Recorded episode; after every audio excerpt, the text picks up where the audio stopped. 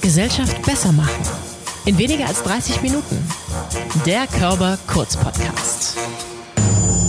Wie kann die Digitalisierung zu einem echten Gesellschaftsprojekt werden? Valerie Mocker arbeitet bei Nesta. Das steht für National Endowment for Science, Technology and the Arts. Anders gesagt, für eine Stiftung, die Innovationen fördert. Um Innovationen voranzutreiben, braucht es Mut. Und Valerie Mocker sagt, mutig sein bedeutet, ein Problem zu sehen und selbst anzugehen. Etwas auszuprobieren und andere mitzunehmen. Angst zu haben, zu wissen, dass man scheitern kann und es trotzdem zu machen.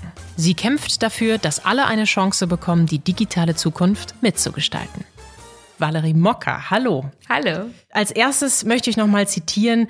Fast 90 Prozent der Deutschen glauben, dass sie der Digitalisierung ausgeliefert sind, haben wir im Technikradar ja rausgefunden. Und auch ihr habt euch mit dem Thema beschäftigt. Sagt doch noch mal kurz, warum das vielleicht so ist. Wenn du dich ausgeliefert fühlst, dann bedeutet das oft, dass du etwas nicht in deiner Kontrolle hast. Und äh, das ist die große Herausforderung, äh, die wir haben hier in Deutschland. Und ich glaube, das hat sehr stark damit zu tun, dass in Deutschland Digitalisierung als Elitenprojekt angegangen wird. Und in anderen Ländern Digitalisierung eben eher als Gesellschaftsprojekt angegangen und gesehen wird. Und das bedeutet, dass äh, schon von Anfang an die Annahme ist, dass in allen Leuten in kein allen Bürgern, ähm, in allen Unternehmen, in allen Schulen, in allen Stiftungen extrem viel Potenzial liegt, Potenzial und Ideen, was man mit der Digitalisierung eigentlich machen kann.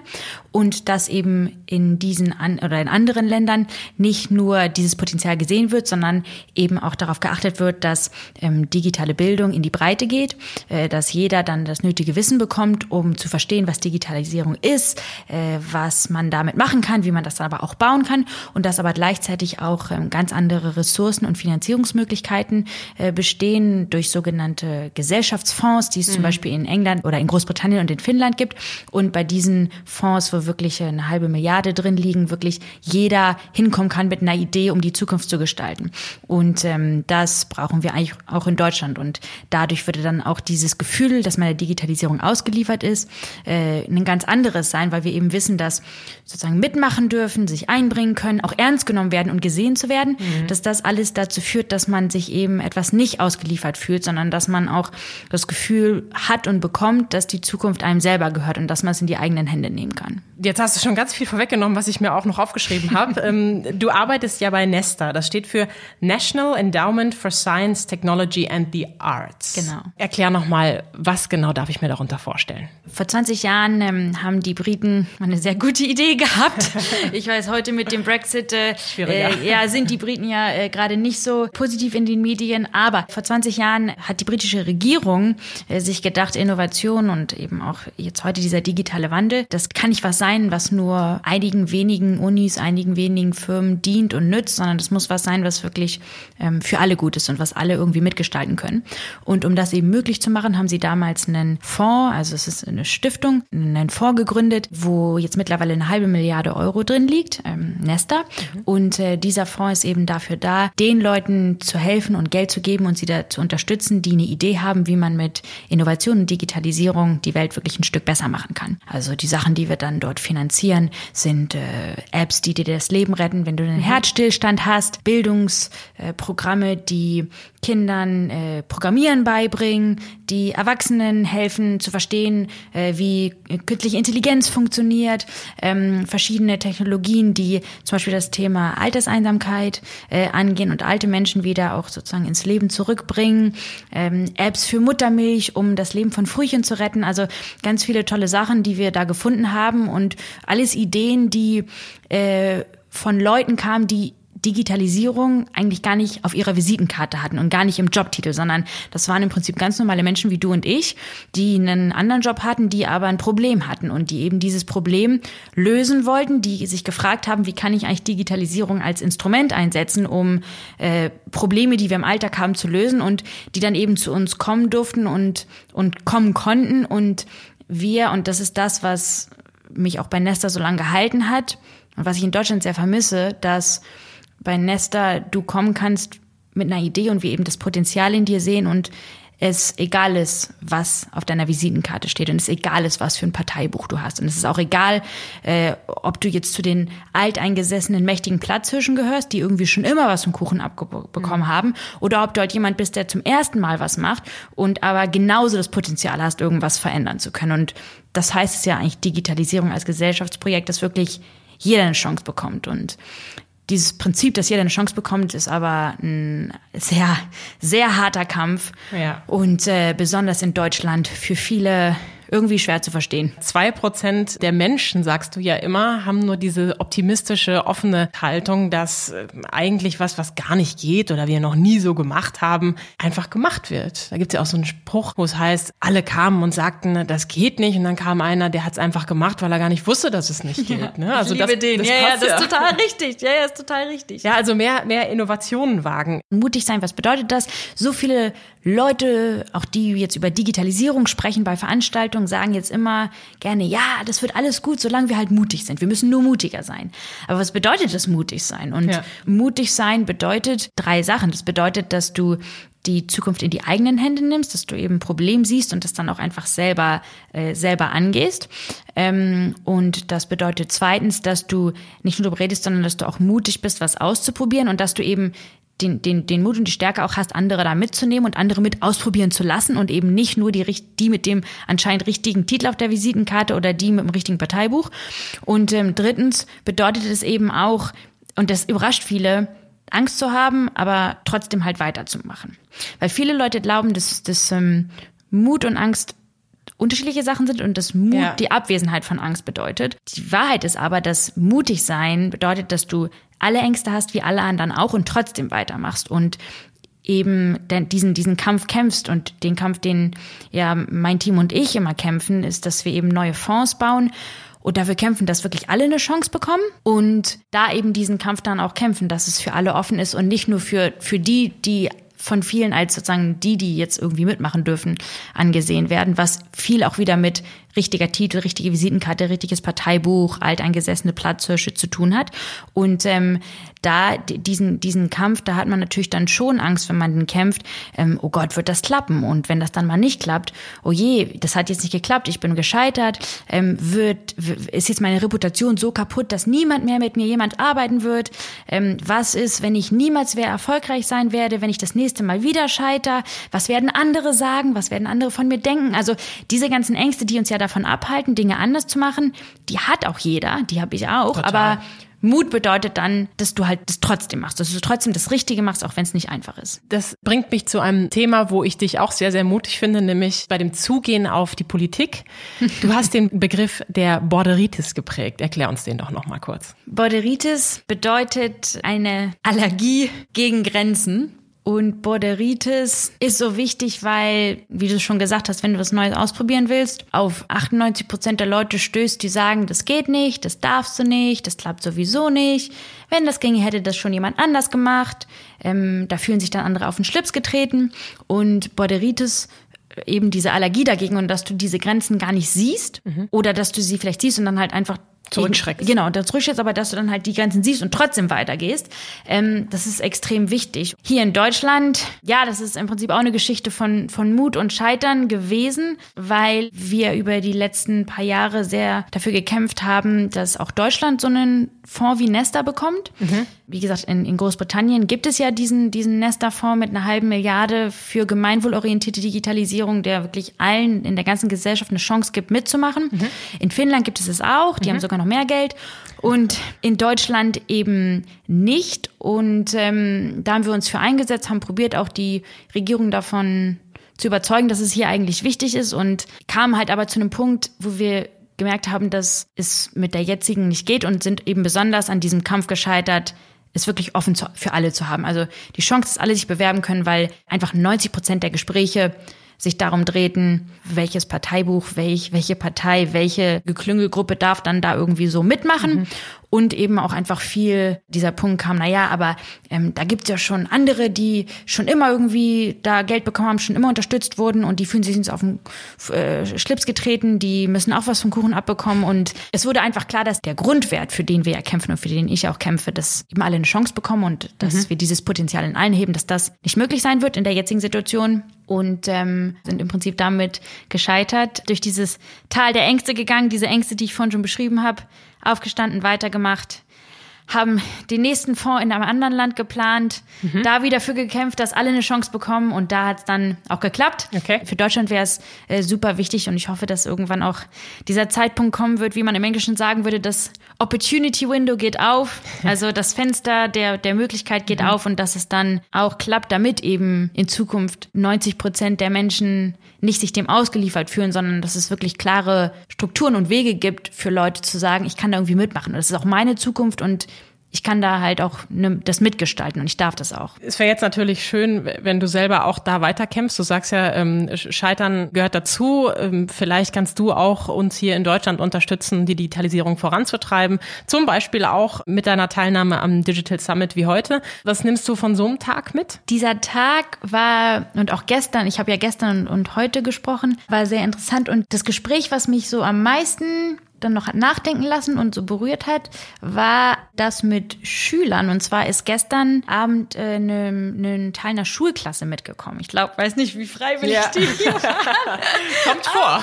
genau, der Lehrer war jedenfalls dabei. Danach sind aber ein paar von denen nochmal zu mir gekommen und wir haben da lange drüber geredet. Die haben einen super wichtigen Punkt, den wir, glaube ich, in der Politik, in der Wirtschaft meistens vergessen, mhm. mit angebracht. Und zwar haben sie gesagt, dass sie sich als sozusagen junge Generation oft auch sehr runtergedrückt fühlen, beziehungsweise dass sie das Gefühl haben, alle sprechen über sie und sie werden aber nicht so richtig gehört und irgendwie selbst mit eingebunden, um die Chance zu bekommen, da sozusagen was mitzumachen. Und ja. heute ist ja hier die Fridays for Future Demo in, mhm. in Hamburg und einige dieser Gefühle entladen sich da sicherlich auch. Bestimmt, ja. Das ist aber was extrem wichtig ist, und zwar, dass wir auch den jüngeren Generationen nicht nur irgendwie sozusagen die richtigen Fähigkeiten beibringen, sondern denen wirklich auf Augenhöhe begegnen und denen auch die Möglichkeit geben, mitzumachen. Und das kannst du auf ganz viele verschiedene verschiedene Arten und Weisen. Das kannst du, indem wir zum Beispiel auch, also was wir bei Nesta machen, dass wir ähm, auch Programme haben für Schüler und für Studenten, wo die sich halt überlegen sollen, wie kann man zum Beispiel künstliche Intelligenz und die neuen Technologien nutzen, um alle möglichen gesellschaftlichen Herausforderungen anzugehen mhm. und ähm, die dann halt finanzieren. Oder, also es ist eine, eine Idee, da gibt es noch nicht so viele Organisationen, aber ich baue gerade eine neue, wo ich das mit einführen werde, dass du auf deinem, in Anführungsstrichen, Aufsichtsrat oder auf deinem Board, je nachdem wie die Organisation strukturiert ist, gezielt Leute hast, die noch nicht zum Beispiel im, Alt, im, im, Arbeitsalltag sind oder die einfach im Arbeitsalltag sind, aber noch eine jüngere Generation ähm, repräsentieren. Ich habe ja mal in einem meiner Handelsblattartikel auch dafür plädiert, dass es eine sozusagen Digital Natives Quote geben soll, damit mehr unter 35-Jährige in, in Entscheidungspositionen auch ähm, kommen können und äh, manche rollen dann dabei die Augen, aber wir wissen da auch aus Studien, dass Leute unter 35, also auch junge Führungskräfte ja. in bestimmten Fähigkeiten, die extrem wichtig sind für die Digitalisierung, besser abschneiden als ältere. Und zum Beispiel eine mhm. dieser Fähigkeiten ist, andere zu inspirieren, andere zu motivieren und auch äh, zum Beispiel offener für Wandel zu sein, offener dafür, neue Dinge auszuprobieren, äh, auch innerhalb deiner Organisation. Und das sind ja Fähigkeiten, die brauchen wir für den digitalen Wandel. Und deswegen müssen wir eigentlich auch viel mehr unter 35-Jährige wirklich in den Entscheidungspositionen haben. Also nicht nur so Kopf tätscheln und sagen, ne, wir, wir, wir kümmern uns schon um euch, ähm, sondern den, die, die sozusagen mit in die Entscheidungsräume holen, äh, um, um einfach diese Stimmen auch dabei zu haben. Das bedeutet ja auch Diversität. Nicht genau. nur Frauen und Männer, sondern auch Altersunterschiede und unsere Entscheidungsräume sind einfach sehr alt. Also mhm. der durchschnittliche DAX-Chef ist äh, 55, äh, das Kabinett hier in Deutschland ist im Durchschnitt über 50. Mhm. Das heißt, du hast ganze Generationen, die eigentlich nicht in den Führungsebenen mit dabei sind, ihr Denken, ihre Sichtweisen nicht einbringen können, das ist extrem undivers. Und da muss man auch bei sich selber anfangen und überlegen, wenn ich ein Team baue, wenn ich eine Organisation baue, wenn ich irgendwelche bestimmten Positionen besetze, wenn ich Geld ausgebe, ähm, wer bekommt das dann eigentlich und wie schaffe ich es, dass auch Jüngere eben nicht nur auf der Straße sind und für was demonstrieren oder gegen was demonstrieren, sondern die auch sozusagen mit reinzuholen in die Entscheidungsräume und da diese Stimmen mit reinzubringen. Mhm. Apropos Mitspracherecht. Ihr macht ja auch sogenannte Sandboxes in Großbritannien. Erklär das nochmal. Sandboxes sind im Prinzip sichere Räume, in denen mal ganz neue Sachen ausprobiert werden können. Mhm. Das können sozusagen Räume sein, also es kann ein Teil in einer Stadt oder in einem Dorf sein. Das können aber auch virtuelle Räume sein. Und ähm, Sandboxes sind eine Methode, äh, die auch besonders für Regierungen interessant ist, weil mit diesen Sandboxes im Prinzip neue Sachen ausprobiert werden können. Und in diesen Sandboxes wird dieser äh, ein regulatorischer Rahmen gelockert oder ausgesetzt. Und dann kann man da mal probieren, wie neue Technologie eigentlich wirklich im Alltag sich ausspielen würde, ohne dass man jetzt gleich das überall machen muss. Ja. Also als Beispiel gibt es Sandboxes für Drohnen, wo dann ähm, äh, Drohnen mal getestet werden können und getestet wird, was ist da möglich, was ist aber auch problematisch, wenn man es zum Beispiel einsetzen würde, um Blutkonserven zwischen Krankenhäusern in der Stadt hin und her zu bringen. Mhm. Oder um äh, zum Beispiel im Hafen, wir sind hier ja im Hamburger Hafen, ähm, im Hafen äh, bestimmte gefährliche Arbeitsabläufe über Drohnen zu machen, anstatt über Mitarbeiter, die es bisher machen mussten. So, also kann das überhaupt funktionieren und wenn ja, wie dann am besten? Ähm, und dann gibt es aber auch ähm, Sandboxes in anderen Bereichen, zum Beispiel, ähm, da ist es schon ein bisschen, bisschen weiter und populärer im ganzen Finanzbereich und im Fintech-Bereich, damit eben äh, auch äh, so sogenannte Fintech-Startups oder Firmen, also die sich mit, mit Technologie im Finanzbereich beschäftigen, dass die auch mal Sachen ausprobieren können, die momentan von der Finanzbehörde eigentlich noch nicht erlaubt wären, mhm. die dann aber äh, in diesen, in Anführungsstrichen, sicheren Räumen dann einfach mal getestet werden dürfen, mhm. weil du eben nicht rausfindest an runden Tischen und Kommissionen, ob das funktioniert oder nicht und was funktioniert und was nicht, sondern du musst es halt testen. Also du musst wirklich am besten testen und in diesen Sandboxes kannst du das eben testen und dadurch auch schauen, wie Innovation im Alltag sich dann auch eigentlich zeigen und äußern würde. Und dann kannst du überlegen, möchten wir das oder möchten wir das nicht? Und natürlich auch einen Dialog mit den verschiedenen Gruppen und Leuten halten, möchten wir das oder möchten wir es eben auch nicht. Und diese Sandboxes, die sind halt wichtig, um ausprobieren zu können, anstatt jetzt im Abstrakten einfach drüber zu reden. Total. Du hast jetzt gerade schon von Drohnen gesprochen und KI grundsätzlich, äh, haben wir am Eingangs ja auch schon gesagt, ist etwas, was viele Leute gerade in Deutschland noch ein bisschen mit Angst, Sorge und negativen Emotionen begegnen. Wie begegnest du dieser eher pessimistischen Sichtweise? Also Menschen, die sagen, ähm, KI wird uns die Arbeitsplätze wegnehmen. Was ist, wenn Roboter die Welt beherrschen werden? Wie gehst du mit solchen Sorgen um? Jedem oder jeder, die diesen Podcast hört, würde ich empfehlen, einen Kurs zu machen und den jetzt zu googeln. Und zwar heißt der Elements of AI. Und wenn Sie den googeln Elements of AI zusammen mit BMWI oder Wirtschaftsministerium, dann sehen Sie, dass es diesen Kurs jetzt auch auf Deutsch gibt. Mhm. Und zwar ist es ein finnischer Kurs, ne? Genau. Ja. Es ist ein Online-Kurs. Das heißt, da kann man sich anmelden. Da gibt es dann verschiedene Videos und Teile des Kurses. Der ist nur 30 Stunden lang. Also ne, jeden, wenn man das mal eine halbe Stunde irgendwie abends macht, vielleicht ein paar Mal nicht Tatort gucken oder irgendwie ein paar Mal nicht sozusagen auf, auf Instagram nochmal abends ähm, gucken, dann hat man das ziemlich schnell gemacht. Und dieser Elements of AI-Kurs, der wurde ähm, in, in Finnland von Leuten äh, erstellt, wurde online gestellt und äh, der dreht sich darum, was künstliche Intelligenz eigentlich ist, wie das funktioniert, ähm, was daran ähm, die Chancen sind, aber auch Herausforderungen, was daran auch vielleicht Hype ist, der, der gerne in den, den Medien oder vielleicht auch in Veranstaltungen verbreitet wird, aber wo man sich jetzt nicht so doll irgendwie Sorgen machen muss oder wo das einfach nicht so realistisch ist. Ähm, und äh, da dreht sich dann auch drum, wie man das selber ähm, sozusagen nutzen kann im Alltag und was für Alltagsanwendungen es gibt.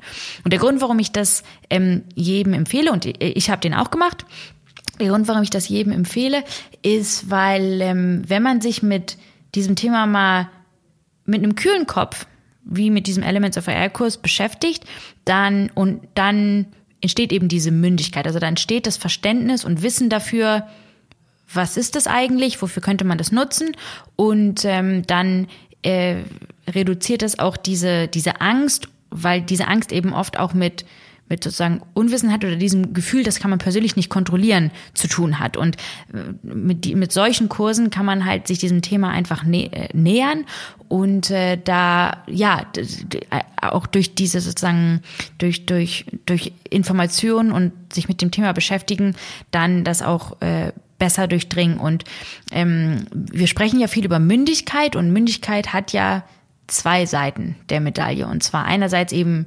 Befähigung und andererseits aber auch Verantwortung. Und Befähigung bedeutet eben, dass wir dafür sorgen müssen, dass es eben so Fonds wie Nester gibt, die den Leuten auch die Ressourcen und die Möglichkeiten geben, äh, oder dass es eben, also um Digitalisierung selbst mitzugestalten, dass es eben so Kurse gibt wie den Elements of AI Kurs, damit man da auch das, äh, sich die, das nötige Wissen und Fähigkeiten aneignen kann selber, um, um zum Beispiel KI eben nicht nur als etwas zu verstehen, dem man ausgeliefert ist, sondern überhaupt erstmal genau, zu verstehen. Überhaupt erstmal zu verstehen. Die andere Seite der Medaille ist eben auch wichtig und zwar die von Verantwortung und auch persönlicher Verantwortung. Und zu viele Menschen hoffen, glaube ich, auch darauf, dass irgendjemand irgendwo so einen Zauberstab im Prinzip hin und her wedelt und dann wird es irgendwie alles gut, aber so funktioniert es nicht, sondern wir sind, machen. genau, wir sind alle dafür verantwortlich, die Zukunft und die Welt um uns herum zu bauen.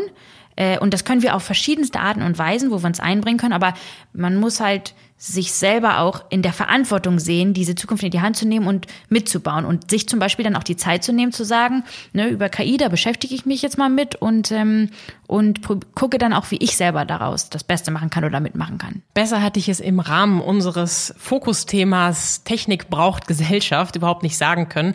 Du plädierst ja auch immer Mensch first, Technologie second. Mhm. Und als allerletztes würde ich gerne noch mal ein Beispiel rausheben, was du am Anfang gesagt hast, nämlich die Apps, die du vorgestellt vorgestellt hast. Es gibt die auf Englisch Good Sam und auf Deutsch auch schon mobile Retter, habe ich gesehen. Und ich finde, das ist eine ganz tolle App, die noch weiter verbreitet werden muss, weil es bislang nur in manchen Regionen genutzt wird. Und erklär doch noch mal ganz kurz, was da Sinn und Zweck ist. Diese Herzstillstands-Apps, die du ja gerade genannt hast, äh, die funktionieren so. Ähm, wenn du jetzt einen Herzstillstand hättest, dann würde ich den Krankenwagen natürlich anrufen und ähm, innerhalb von vier Minuten müsste dir eigentlich jemand das Leben retten. Mhm. Der Krankenwagen braucht aber im Durchschnitt zehn Minuten, um hierher zu kommen. Mhm, Auf ja. dem Land bis zu 30 Minuten. Mhm. Das ist mhm. natürlich viel zu spät, wenn du innerhalb von vier Minuten eigentlich Hilfe brauchst. Absolut. Was diese Apps machen, wenn sie im Krankenwagensystem integriert sind, ist folgendes. Ähm, ich rufe den Krankenwagen an und noch bevor der Krankenwagen losfährt, wird in Sekundenschnelle ein Ersthelfer oder eine Ersthelferin gefunden, die hier gerade in der Nähe sind. Und statistisch gesehen gibt es immer so Ersthelfer innerhalb von ein paar hundert Metern um uns rum. Das können Ärzte oder Hamburg. ja, das können ja, das können Ärzte, Ärztinnen, Pfleger, Pflegerinnen sein, die gerade nicht im Dienst sind. Das können Leute von der Freiwilligen Feuerwehr sein und die können dann äh, hierher kommen. Die werden hierher gelotst, um dann eben dir in diesen lebenswichtigen vier Minuten das Leben zu retten.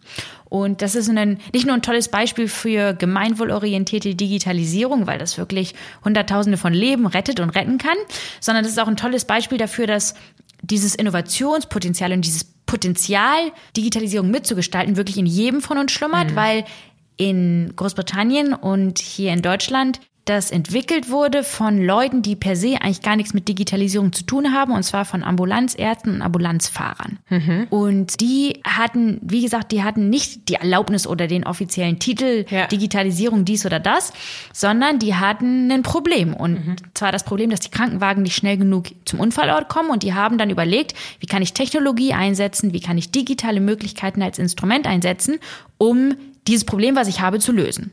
Und ähm, es ist eben was, was in Großbritannien dank dieser mutigen Leute, die sich das überlegt haben, aber auch dank Nesta, die das äh, finanziert haben und dafür gesorgt haben, äh, dass es eben getestet wird, dass es dadurch äh, groß geworden ist und im ganzen Land skalieren konnte und verbreitet werden konnte. Und hier in Deutschland gibt es eben genau die gleichen Ideen, wie du sagst, zum Beispiel mobile Retter, äh, die zur gleichen Zeit gestartet haben und die es einfach extrem schwer hatten und noch haben, Finanzierung dafür zu bekommen, weil es eben für traditionelle Investoren nicht so von Interesse ist, weil traditionelle Geldgeber eben eher sagen, okay, ich suche etwas, was mir einen schnellen Return on Investment, Investment gibt und äh, wo, wo sozusagen der äh, Return äh, nicht in Leben gerettet mhm. äh, gemessen wird und weil eben auch die Ministerien und sozusagen Regierungsprogramme einfach nicht agil genug sind und nicht mhm. agil genug sein können, weil die auch viele Auflagen und Regeln haben äh, und dementsprechend nicht agil genug sind, um sowas wie mobile Retter wirklich unterstützen zu können. Und diese Lücke, die bleibt halt im Moment. Die ist im Moment bei uns ähm, in Deutschland hier, dass eben viele tolle Ideen, wie Digitalisierung unseren Alltag wirklich besser machen kann, nicht finanziert werden und auch nicht skaliert werden können, weil sie einfach diese Unterstützung nicht haben, wie es halt die gleichen Ideen haben in Ländern wie Großbritannien oder Finnland. Wer also das nötige Kleingeld hat, soll gerne in diese Richtung investieren. Ganz Wer genau. die Kompetenz hat, kann sich gerne zum Beispiel auf mobile Retter ähm, die App runterladen und sich da melden. Ich habe gesehen, das nächste von hier aus Rothenburg, die suchen gerade. Von daher gar nicht so weit weg von Hamburg, aber der Norden ist leider noch nicht so vertreten wie zum Beispiel Nordrhein-Westfalen. Wer weitere Apps von Valerie in der Empfehlung sehen möchte, kann auf nesta nicht.de, sondern nesta.org.uk UK. So sieht's aus, vorbeischauen. Vielen Dank. Ich fand zum Beispiel die Plantix-App super gut, denn die hilft mir dabei, mit meinem Smartphone verschiedene Pflanzen zu identifizieren und die hilft vor allen Dingen den Bauern, Pestizide zu erkennen. Sehr, sehr viele Beispiele habe ich dort gefunden, wie Technologie und KI uns im Alltag echt helfen kann über Google Maps hinaus. Vielen, vielen Dank, dass du bei uns gewesen bist. Von der Elbe an die Themse. Valerie, du kommst aus Hamburg und bist heute für uns wieder mal zurück an die Elbe gekommen. Vielen, vielen Dank für die ganzen Inspirationen, dass du bei uns gewesen bist. Und ich hoffe, du bist weiterhin stark und mutig, sodass wir auch in Deutschland die Digitalisierung so toll vorantreiben können wie ihr mit Nesta in Großbritannien. Vielen Dank. Und für alle die, die auch hier in Deutschland probieren, was Neues zu machen, wenn sie eben die 98 Prozent äh, der Leute treffen, die sagen, das geht nicht, das darf nicht, das funktioniert nicht. Einfach weitermachen und sich die Leute suchen, die sagen, du, das könnte klappen, am besten testen. Und die gibt es auch in Deutschland. Hier gibt es auch viele mutige Gladiatoren. Wenn die sich zusammentun, dann kann auch hier sehr viel äh, entstehen und dann wird das hier auch gut mit der Digitalisierung. Super gut. Vielen Dank für deinen Optimismus.